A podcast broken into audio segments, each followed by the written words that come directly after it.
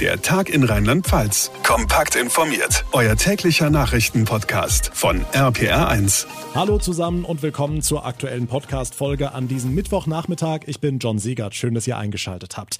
Es ist der Tag nach dem Bund-Länder-Gespräch in Berlin. Mein lieber Kollege Marius Fraune hat euch ja gestern schon ausführlich über den aktuellen Stand informiert. Bundeskanzlerin Merkel und die Länderchefs haben aber noch bis 22 Uhr weiter beraten. Was gilt jetzt eigentlich am Ende? Wie lange? Wann? Für wen? Wir fassen fassen euch die wichtigsten Beschlüsse kurz und kompakt in dieser Ausgabe zusammen.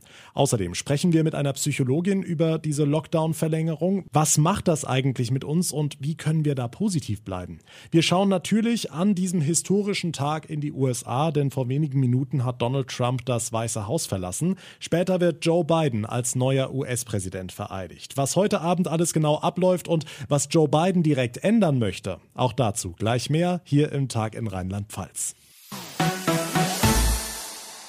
Also ich weiß nicht, wie es euch ging. Nach gefühlt 1000 Push-Eilmeldungen habe ich dann irgendwann gestern Abend das Handy weggelegt, irgendwann gar nicht mehr hingeschaut. Bei uns bekommt ihr jetzt den Überblick. Kurz und knapp, wie sieht der neue Lockdown aus? Was gilt in Rheinland-Pfalz?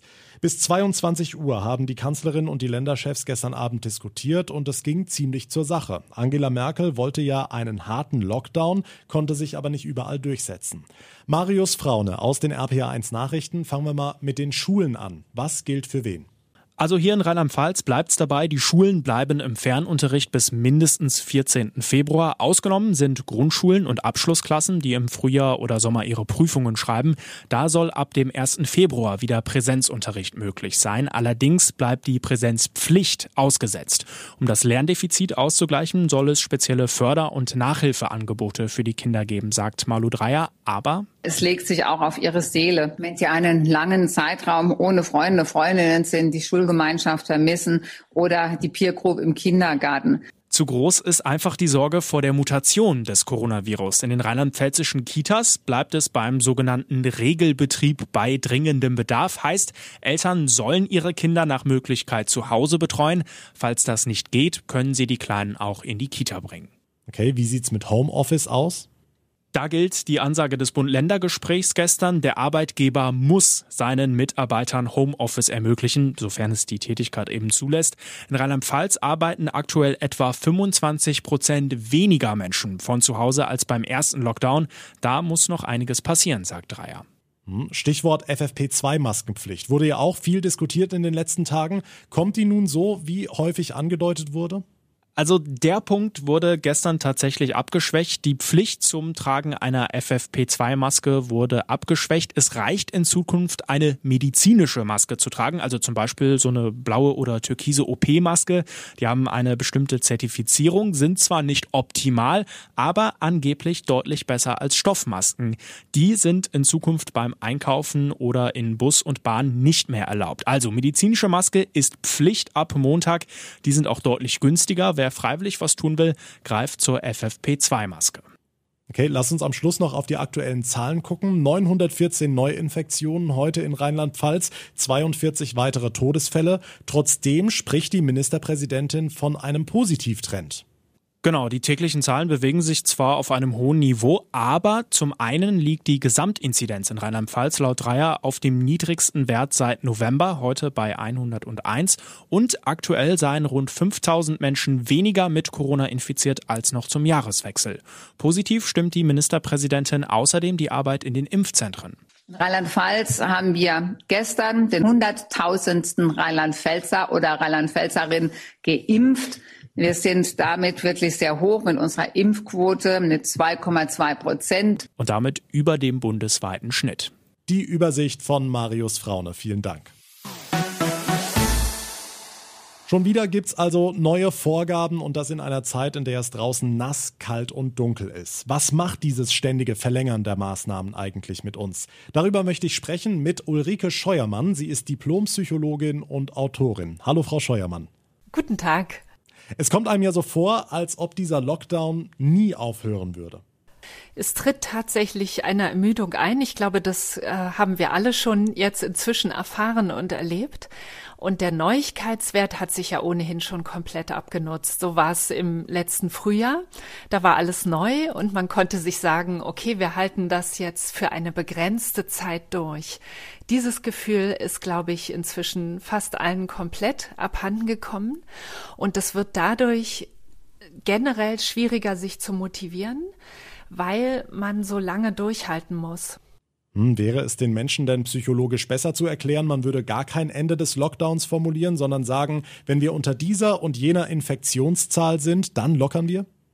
Ja, wenn man es aus psychologischer Sicht sieht, ist Ehrlichkeit und Aufrichtigkeit die absolut hilfreichere Strategie, um langfristig das Vertrauen zu sichern. Ja, weil im Moment ist es so, dass ähm, Aussagen gemacht werden, die dann immer wieder enttäuscht werden. Auch weil man es ja gar nicht weiß, wie es sich weiterentwickelt. Na, aber ähm, je vorsichtiger man mit Versprechen ist, desto geringer ist die Enttäuschung auf der anderen Seite. Okay, jetzt haben ja gerade jetzt im Winter viele ohnehin eine getrübte Stimmung. Es ist grau, es ist kalt, es ist nass. Welche Rolle spielt denn die Jahreszeit bei der aktuellen Lage? Ja, eine sehr große. Also das eine ist ja, dass es ohnehin diesen, äh, so umgangssprachlich diesen Winterblues gibt.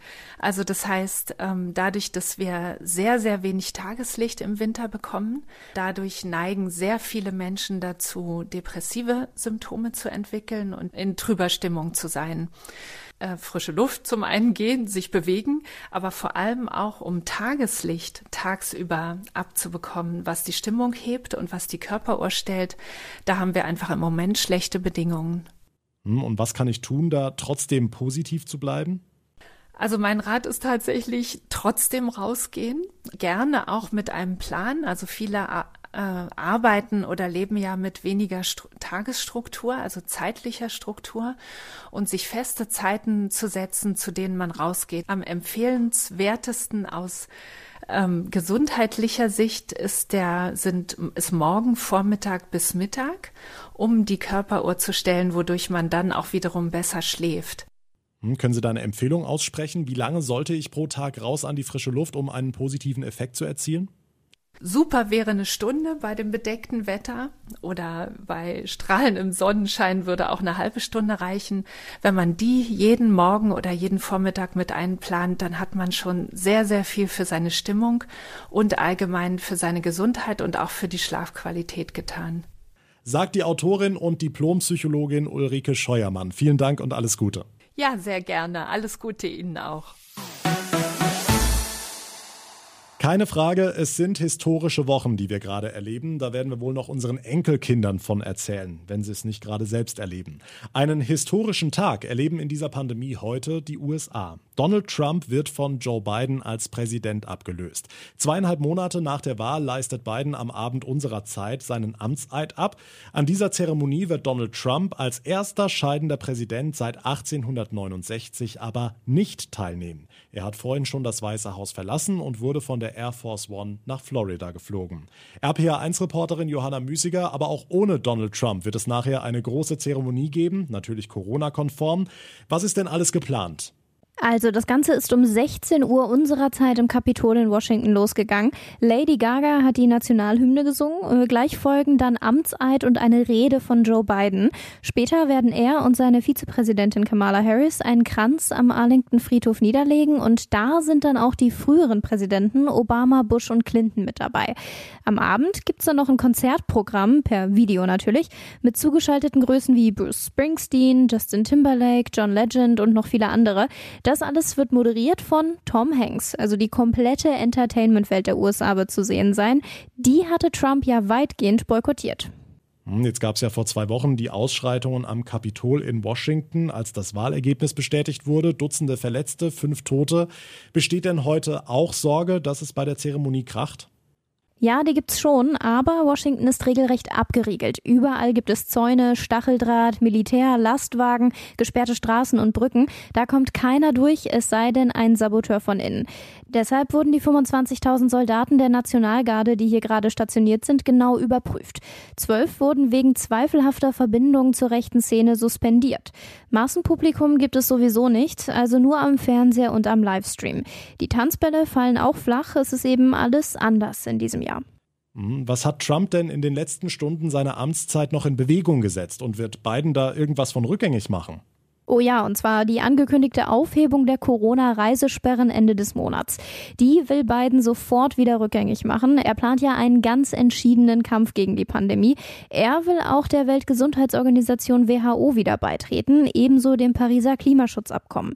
Der Bau der Mauer zu Mexiko soll gestoppt und Einwanderer sollen besser behandelt werden. Bei den Nord Stream-Sanktionen allerdings, da ist von beiden nicht unbedingt ein großer Kurswechsel zu erwarten.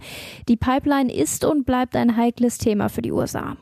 Ja, trotzdem wird es wohl einige Beschlüsse in den nächsten Tagen in Washington geben. Danke für den Moment, Johanna Müßiger. Ein ausführliches Update zur Vereidigung Joe Bidens gibt es dann in der morgigen Podcast-Folge hier im Tag in Rheinland-Pfalz.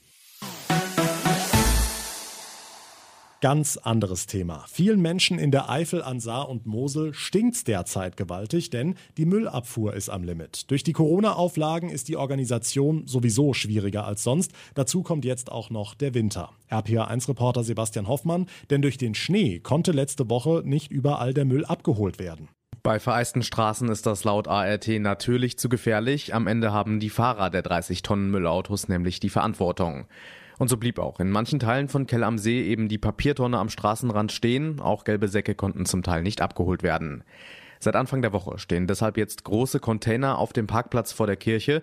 Hier können die Anwohner den Müll dann ganz einfach selbst hinbringen. Bürgermeister Markus Lehn.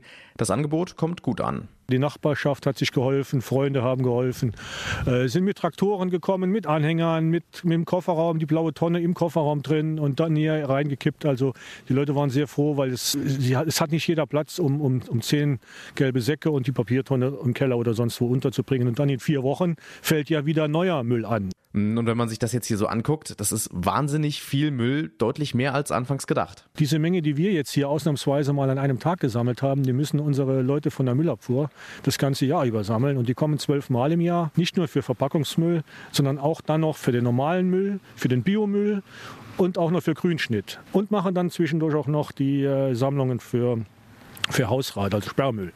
Und da ist gesagt worden, da kommt einem doch nur noch ein bisschen bewusst oder wird einem bewusst, äh, welche Menge Arbeit das ist, diesen Müll von uns hier wegzuarbeiten.